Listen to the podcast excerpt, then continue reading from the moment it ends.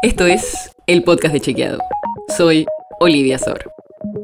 Hoy vamos a hablar de nuevo de las promesas de Alberto Fernández, porque como ya te contamos, se cumplió un nuevo aniversario de la gestión del Frente de Todos y nosotros analizamos 20 promesas que hizo Alberto Fernández durante su campaña. De esas 20, solo cumplió 5 hasta ahora. Pero hoy te queremos contar dos en especial, que están relacionadas con temas de género. Empecemos con la primera. Escucha lo que dijo Alberto en uno de los debates de 2019.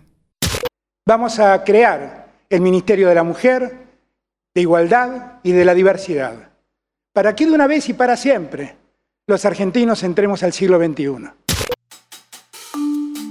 Y esta promesa, como tal vez ya sabrás, la cumplió.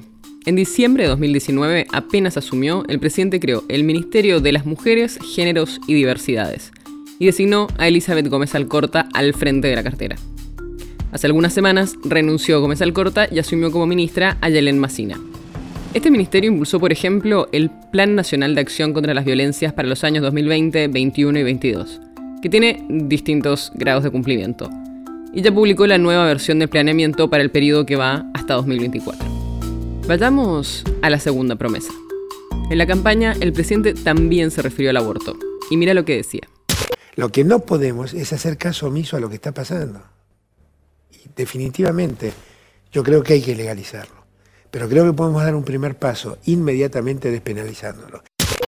En ese momento, como escuchaste, no solo se planteaba la discusión de si estaba a favor o no de la ley sobre el aborto, sino también si había que despenalizarlo, es decir, dejar de meter presas a las mujeres que lo hicieran, o si había que legalizarlo y que el Estado brindara ese servicio de salud.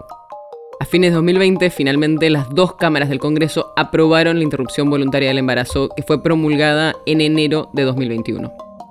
Así que esta promesa que analizamos también está cumplida. Según los datos oficiales del Ministerio de Salud, desde enero de 2021 hasta mediados de 2022 ya se realizaron más de 73.000 interrupciones voluntarias y legales del embarazo.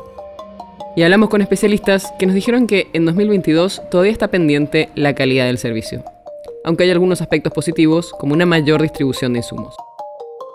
Las notas sobre las que se basa este episodio fueron escritas por Lucía Martínez y Delfina Corti. Si quieres saber más sobre esto y otros temas, entra a chequeado.com o seguinos en las redes.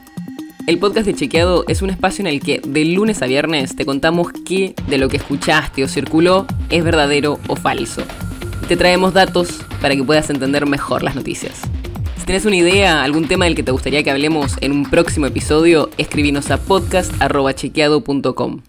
Y si te gustó este episodio, seguinos en Spotify o en tu app de podcast favorita y recomendanos a tus amigos.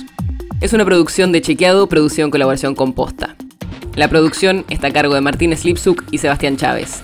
Y la edición es de Nacho Guarteche. Yo soy Olivia Sor. Hasta mañana.